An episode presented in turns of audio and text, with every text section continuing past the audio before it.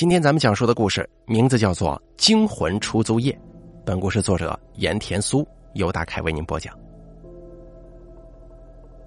我叫姚安洛，大学毕业一年了，现在在一家私人广告公司做美术设计。这家公司挺小的，每个月付给我的薪酬在这座大城市当中，除去房租，所剩无几。因此呢，思前想后，我决定搬家。在从公司下班回家的路上，一张贴在水泥柱上的租房广告吸引了我。房租十分便宜，比我现在租住的房子便宜了将近一倍。这张广告纸已经发黄破损，但我还是努力辨认出了上面模糊不清的电话号码，尝试着打了过去。没想到电话竟然接通了。于是呢，周末我就按着房东在电话里所说的地址去看房子。房子地处偏僻，我沿路问了好几个街坊，才找到这一栋位于城郊的楼房。推开一扇锈迹斑斑的大铁门，一股阴凉的风扑面而来。虽说是盛夏时节，我还是忍不住打了个寒颤。眼前是呈直角衔接的两栋旧楼房，四下里一个人都没有，只有阴飕飕的风吹得楼角的杂草扑嗖嗖的响。我不禁联想到曾经看过的鬼片当中经常演的闹鬼的老房子，心中顿时觉得有一种阴森之感。但是环顾四周之后，我觉得这里的环境呢虽然呈现破败了，但却非常安静，对于搞绘画设计的我来说很重要。于是我就整理了一下衣服，走进幽暗的楼道，找到对应的门牌号，按下了门铃。门很快打开了，开门的是一个十分干瘦的老头，佝偻着身子。我想这应该就是房东了，于是就自我介绍：“大爷您好，我是在电话里给您打电话，说是要来看房子的姚安洛。”房东没开口说话，只是点了点头，侧身让我进去。走进房间，更加优良的空气包围住我，一股潮湿的霉味钻进了我的鼻腔。好在房间的格局方方正正，除了一些零星的家具之外，有亮堂的阳光从窗外透射进来。当然，最重要的是房租便宜，于是我当即呢就决定租下来。房东把钥匙给我之后，没头没脑的说了一句：“晚上不要一个人出去啊，早点回来。”然后就匆匆离开了。我愣了一下，对房东的这句话莫名其妙啊，摸不着头脑。心想，他可能是看我一个单身女子独住在此，为我的安全考虑吧，就没多想。在房间里转悠了几圈之后，我就回之前租住的还有几天满期的房子里收拾行李。行李不多，我当晚就住了进来。晚上的时候，我把房间里所有的窗户都打开，然后用水擦洗积满灰尘的地板。听见隔壁房间里传来电视机嘈杂的声响的时候，我才发现这间房子的隔音效果非常的差，心中有点后悔租进来了。我用手敲了敲卧室的墙壁，墙壁发出砰砰砰的空洞声响。我又把耳朵贴在墙壁上面，隔壁房间电视机里人物对话的内容清晰的传进我耳朵。我叹了口气。心想，这栋房子在当初修建的时候必是偷工减料了，不是承重墙的，有一些墙壁之间竟然是空的。做完房间的清扫已是深夜，我倦怠的躺在床上，在快要入睡的时候，却听到一阵让人头皮发麻的声音，那是用手刮擦墙壁的声音，从外面透过墙壁清晰的传进了我的耳朵。这样的声音在这样的深夜时分响起来，我想起了曾经听过的一个鬼故事，名字叫做《鬼挠墙》。心中忽然一阵发凉。想起房东没头没脑的话，我更是不敢出门去看声音的来源，只能拼命的捂住耳朵，并且用被子蒙住头，努力的想要入睡。声音就这样持续了十多分钟，才安静下来。我迷迷糊糊的睡了过去。没想到住这房子的第一天晚上，我就睡不踏实。果然便宜没好货呀！早上我打开房门准备去上班，隔壁房间也开了门。一个一头黄色细卷发的中年妇女提着一包垃圾走了出来。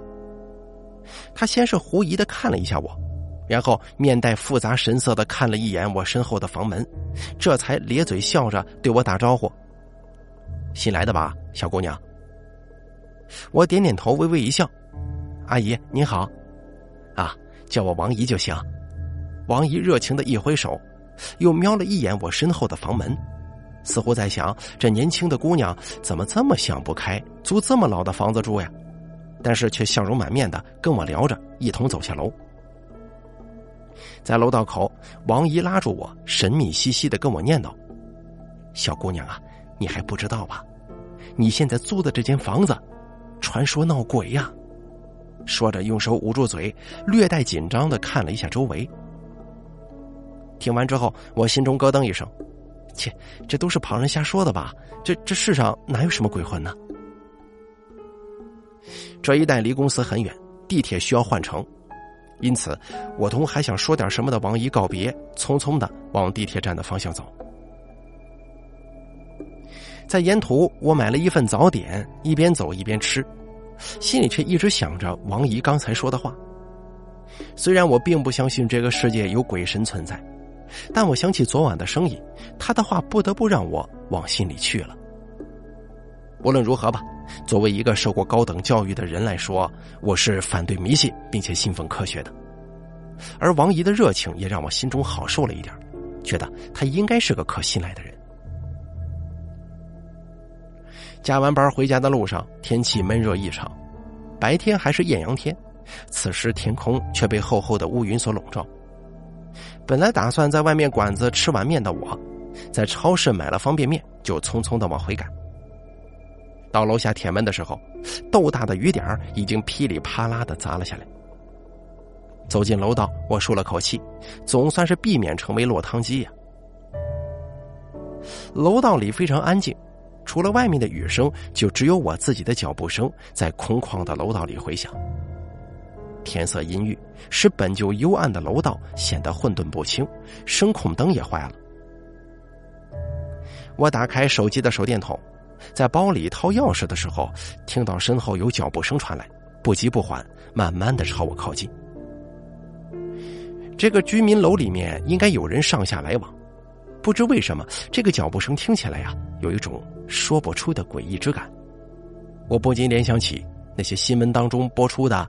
变态汉尾随单身女郎，然后将其谋害的惨剧，恐惧顿时从我心头涌起。我立在门前，紧张的等待身后的脚步声远去，也不敢回头看。然而脚步声却在经过我的时候停住了。我僵硬的扭过脖子，看见一个面色同样跟天气一样阴沉的男人，正在用一双浑浊的眼睛盯着我看。然后对我咧嘴一笑，露出一口被烟熏黄的牙齿。我惊呆了，本想拔腿就往楼下跑的，可男人却转身上了楼，回头又看了我一眼。然后我听到楼上传来吱呀一声开门的声音。我立在原地，心想：原来他住楼上啊！但跟这样一个猥琐的男人住上下楼，我这心中真不是滋味再加上晚上听到的莫名声响，以及王姨跟我说的闹鬼传说，我对自己因为省钱租这栋便宜老房子的决定感到后悔不已。雨是越下越大了，最后演变成激烈的暴雨。夜半雷声就像来自天空深处的轰鸣，声音让人心惊。我从来没有听过如此大的雷声，心惊胆战的缩在被窝里难以入睡。早上去上班的时候，经过楼梯间，我看见墙缝在滴滴答答的漏水，隐隐约约还有一股腐烂的臭味混合着霉味儿我想，老房子年久失修，应该都是这副样子吧。但不知道为什么，这里下雨天总是弥漫着一股说不出来的难闻的味道。从那天以后，我就不想在公司加班了。抱着电脑匆匆往家里赶，尽量不在路上耽搁。回来就把门反锁，避免跟楼上的男人打照面。糟糕的是，夜晚挠墙的声音会时不时的在我快要入睡的时候传来。我总算是明白了这里为什么租金如此便宜，因为这根本不是正常人住得下去的地方。不管这个声音是鬼，还是某个精神病患者，亦或者是正常人搞出来的恶作剧，总之，我不想在这个地方待下去了。我给房东打电话，向他抱怨说明情况。他一时沉默，最后却以与我有合同在先，拒绝我的退房租。想到自己交了半年的房租跟一个月押金，本来刚上班存款就不多的我，舍不得这样辛苦赚来的一笔巨款打了水漂。于是我只好狠下心来，在这里住满期限再走吧。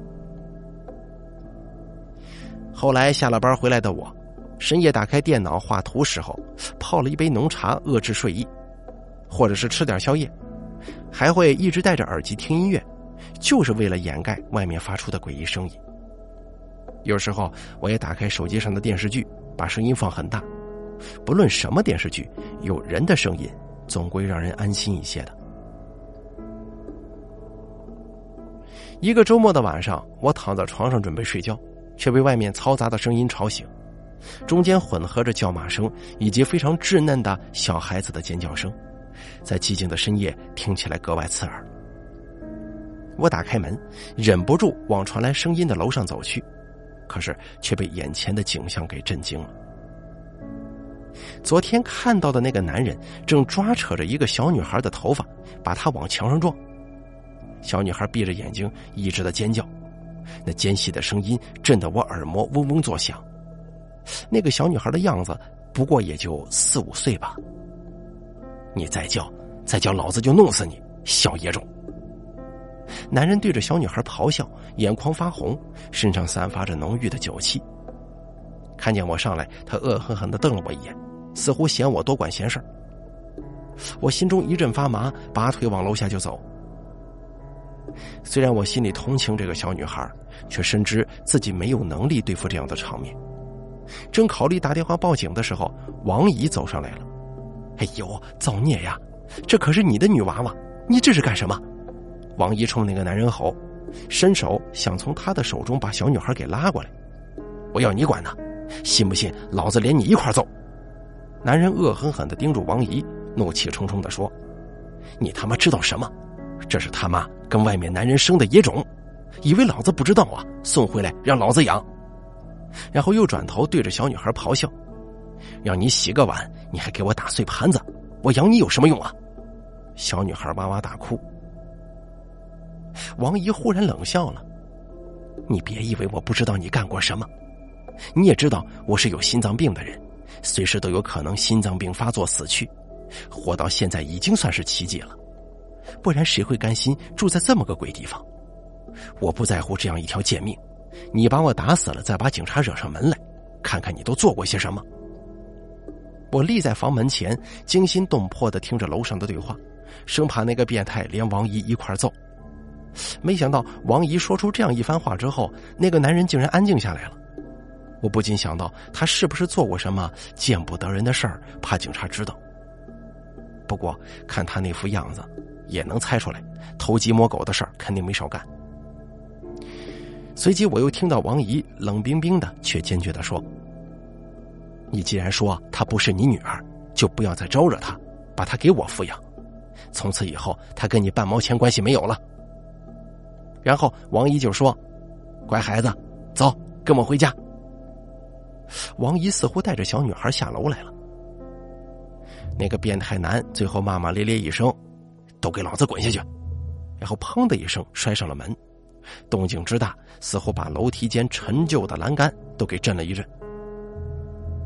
在安静的郊外听到仿佛石破天惊的一声，我不禁打了个寒颤。一直以来我都有巨声恐惧症，我不知道大家们有没有，在安静的环境里发出特别大的声音，都会让我心中发毛。这一声。也是本来停止哭泣的小女孩，又哇的一声大哭起来。王姨赶忙安慰她：“乖，别哭啊，以后啊，你跟我住一块儿，再也见不到她了。”我退回房里，关上门，感觉自己的双腿不住发抖，心中恨死了这个鬼地方。我从猫眼里看到小女孩清秀的脸庞上满是泪痕，还有乌红的伤痕，心中仿佛被什么东西死死的揪着。后来在楼下，我碰到王姨，问起这个小女孩，王姨摇头叹息说：“彤彤今年五岁，从没上过学。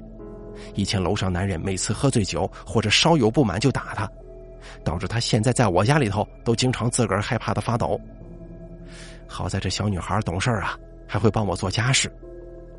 王姨我呢一把年纪了，也没什么儿女，想着带着她也好做个伴儿啊。她能走出心中的阴影，恐怕还需要一段时日呢。我好奇的问起小女孩的妈妈，想她都忍心置自己的女儿不管吗？我感觉王姨提起小女孩的妈妈的时候有些犹豫，只是说从去年开始，王姨就没再见到她了。她的妈妈仿佛人间蒸发了，也许跟别的男人走了。毕竟没有女人愿意跟楼上这么糟糕的一个男人过日子呀。王姨继续说：“她在这栋老房子里住了得有二十来年了。其实这栋房子早在几年前就被列入拆迁行列。”但是也不知道什么原因，工程一再被搁置，拆迁项目迟迟未动工。但是能搬走的居民呢，早就都搬走了。王姨的丈夫几年前出车祸去世，要不是孤身一人，王姨也早就搬离这个地方了。说到最后，王姨的声音已经有了些许哽咽。我不知道拿什么话来安慰王姨，只好拍拍她的肩。而我在这里租的房子，之前并不知道这是一栋即将要拆迁的房子，感到被深深的欺骗了，却没有心情再去找房东申辩。然后王姨又拿闹鬼的传说劝我早些搬离这里，说这里的房子不吉利，此前有好几个人租过我现在住的这间房，可是没住多久都搬走了。我就对他说：“啊，我尽快吧。”本来想跟王姨说一下晚上这个鬼挠墙的声音，想了想，还是忍住没说。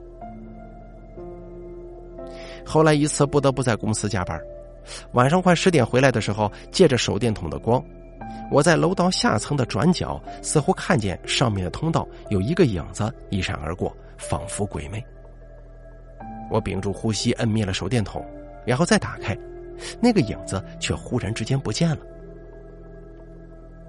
凉意顺着我的脊背爬了上来，我僵立在原地，心想：深夜还在楼道飘忽的，不是鬼还能是什么？况且这栋单元楼没有几户居民了。不知道站了多久，直到腿脚发麻，我才硬着头皮一步一步的走上去，手哆哆嗦嗦的从包里往外掏钥匙，好不容易这才慌张的回到房间里的。而这鬼挠墙的声音一如既往的响起，我彻夜失眠，耳机里的音乐就一直没断过。第二天一早，我敲开隔壁王姨的门，王姨打开门一看我发黑的黑眼圈，就问道：“哟，小洛呀，你脸色很不好，昨天晚上没睡好吗？”王姨，这里好像真的有鬼，昨天晚上我好像看见什么了。即便是在白日清晨，我的声音也是不可抑制的带着一丝颤抖。小洛呀，这样吧，在你找到新房子之前，你把东西收拾过来，跟我和彤彤住啊，咱们一起做个伴正好你也可以陪一陪彤彤，那孩子很想念他母亲呢。于是当天晚上，我就搬进了王姨的家，损失的房租也不想再追究了。可是鬼挠墙这件事儿，始终犹如阴云搁在我的心底。说到底，我还是不相信这个世界有鬼怪之类的存在，所以我想一探究竟。我上床准备睡觉的时候，耳朵里一直留神听着鬼挠墙的声音是否还会出现。等了一会儿，却听见开门的声音。这么晚了，王姨还出去干什么呢？我忍不住打开房间门，走出去瞧了瞧。却看见彤彤低着头，披散着乱糟糟的长头发，穿着有些破旧的白色睡裙，在楼道里走来走去，嘴里念念有词。而这个场景似曾相识啊！哎，彤彤，我试探性的喊了一句。彤彤抬起头，一头散乱的长发从脸庞垂落下来，我看见他苍白的小脸跟乌青的眼圈。一想到小小年纪的他曾经遭受过非人的虐待，我就感到一阵揪心的疼。彤彤，你在这儿干什么呢？我再次轻声问他。找妈妈。彤彤小声的回答，然后睁大漆黑的眼睛问我：“姐姐，你看见我妈妈了吗？她就在这里啊。”我想起王姨曾经对我说起彤彤妈妈失踪的问题，我就反问她：“彤彤，你知道你妈妈去哪里了吗？你说你妈妈在这儿，是什么意思？”彤彤忽然转身，面对着墙说道：“他被爸爸藏起来了。”然后就开始用手指使劲挠墙。直到这个时候，我才恍然大悟，这段时间鬼挠墙的声音是从何而来。但是我对他的此番行为感到困惑不解，难道真的是因为那个男人对他长期虐待，给他造成了精神疾病，促使他行为不正常的吗？我捏住彤彤的手，避免再次产生这尖锐的、让人起鸡皮疙瘩的吱吱声。彤彤，你这是干什么？跟姐姐回去睡觉。你害怕，姐姐就陪你一块睡，行吗？彤彤想要挣开我的手，声音里带着哭腔说：“妈妈在里面，妈妈在里面。”我盯着我跟彤彤面对的这堵厚厚的墙，想着他的话，我慢慢感到一阵毛骨悚然。我不敢再往深处想了，强行带回彤彤，看着躺在我身边皱着眉睡觉的他，而我却怎么也睡不着了。次日一早，我就清醒的从床上起来，彻夜未眠的我丝毫不觉疲倦。一想到这些日子所感受到的种种怪异现象，以及昨晚彤彤说的那一句让人毛骨悚然的话，我觉得事情并不简单。我再一次走向昨晚彤彤面对着的那堵墙，我发现这面墙的表皮比周围的墙更粗糙，墙砖还有参差不齐的裂缝，仿佛是在仓促之间砌上去的。手指在上面滑动，不断有泥沙剥落。我用手敲了敲这堵墙，发现这堵墙发出的声音有一种很奇怪的沉闷感，仿佛墙里面填充了什么东西。寒意忽然从我的脊背窜上来了。为了验证心中的猜测，我到楼下的草丛里捡了一块残缺的砖上来，用尽全力砸向这堵墙。一块同样残缺的砖从砌的并不牢固的墙上掉下来了，然后是什么东西滑落了出来？那是一只人的手。一直积聚在我心中的恐惧，终于在这一刻爆发出来了。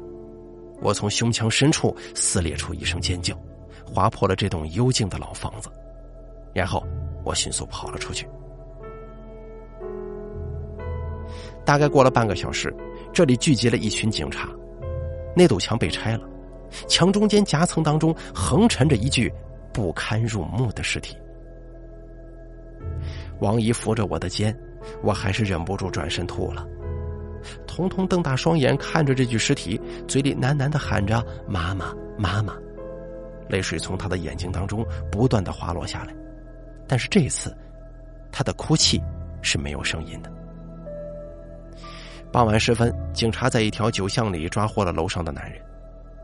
原来，彤彤确实不是隔壁男人的亲生女儿。彤彤的妈妈在一次与彤彤亲生父亲幽会的时候，被这个男人撞见。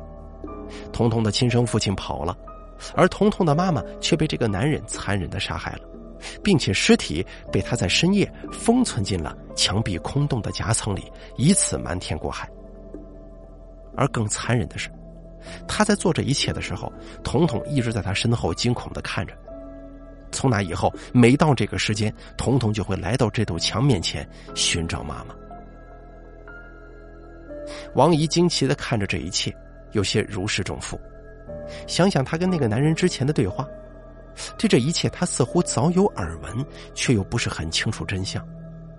也许他怀疑这个男人对他老婆动了手脚，却不知道手段竟是这般残忍。可怜这孩子了，王姨无不悲伤的搂过彤彤，而我跟王姨都对我们曾经紧挨着一具一墙之隔的尸体一起生活过而感到心有余悸和后怕。因为这个案子，这栋被搁置许久的老房子也很快被动工拆除了，而我呢，至此以后，对这种房租便宜、看起来就像是要闹鬼的老房子，敬而远之了。因为谁也不知道，这栋老房子曾经发生过什么过往。好了，故事就为您讲述到这儿了，感谢您的收听。作者盐田苏，由大凯为您播讲。